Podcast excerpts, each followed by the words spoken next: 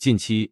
私募基金行业面临前所未有的信誉挑战。一些知名的私募基金经理，包括淡水泉的赵军、高毅资本的孙庆瑞，以及被称为“女魔头”的李贝，都遭遇了严重的投资亏损。赵军的亏损达到了百分之三十，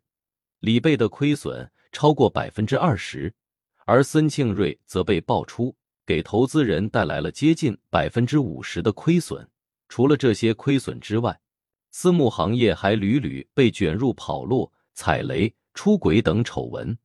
使得部分投资者开始对私募行业持有负面看法，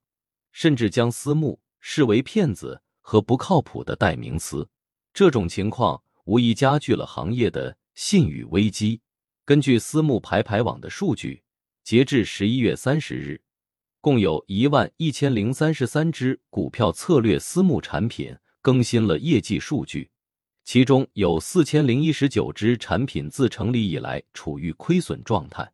占比高达百分之三十六点四二。这一数据还没有包括之前已经清盘的产品。在这四千零一十九只亏损的产品中，有一百三十二只亏损幅度超过百分之五十。十七只产品亏损幅度超过百分之七十，其中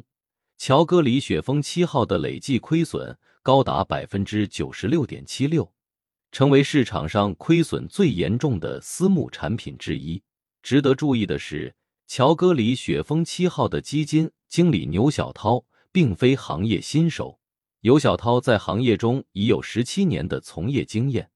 曾在陕西省地税局。律师事务所、外资公司和大型基金公司工作，这一系列事件凸显了私募基金行业当前面临的挑战。投资者对于私募基金的信心受到了严重的考验，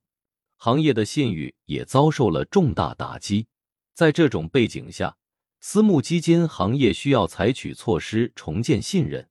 提高透明度，加强风险管理。以挽回投资者的信心，并确保行业的健康发展。